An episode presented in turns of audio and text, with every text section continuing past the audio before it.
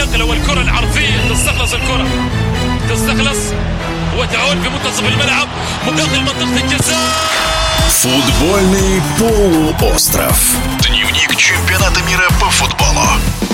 Матч открытия футбольного чемпионата мира задает тон на несколько дней точно. Эквадор, выиграв у Катара 2-0, теперь надеется на выход из группы. Какие мысли после первой игры у заслуженного тренера России Рената Белелединова?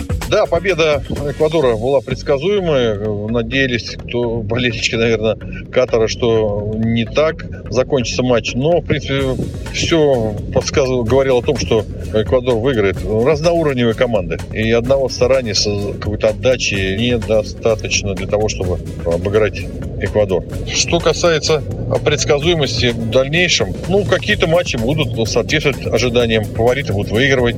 Но всегда кто-то может подкинуть сюрприз, и сюрприз может быть не единичным. Поэтому я бы не сказал, что будет там какая-то предсказуемость чемпионата. Навряд ли.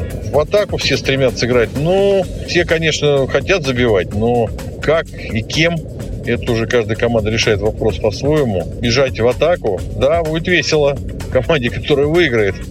Но э, команде, которая проиграет после ее веселой атаки, может быть не так весело. Поэтому, атакуя команды, не должны забывать про контратакующие выпады. Они могут быть разительными и сделать результат.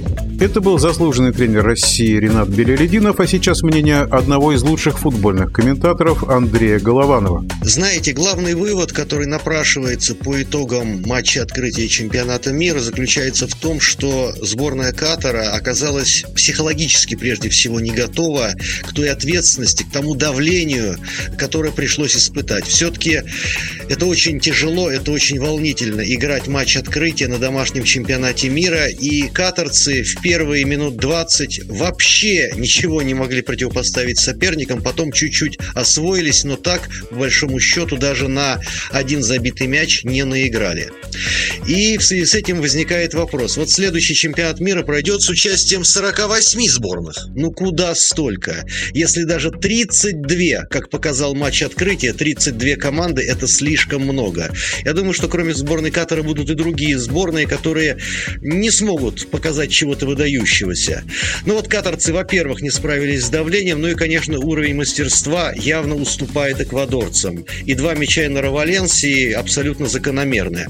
Э, дело в том, что все футболисты сборной Катара играют дома, э, в основном за клуб Аль-Сад, аж 15 человек. И, конечно, вот эта вот изоляция от международного футбола немножко вредит. Э, возможно, сборная Катара хороша на уровне азиатском, но на общемировом уровне, конечно, смотрится откровенно слабо. И, в общем, можно сказать, что фаворит этой группы сборная Голландии, безусловно, а команда Эквадора крепкая, хорошая, тактически грамотная, будет бороться с Сенегалом за второе место. В нашем эфире был один из лучших футбольных комментаторов Андрей Голованов. Футбольный полуостров. Дневник чемпионата мира по футболу.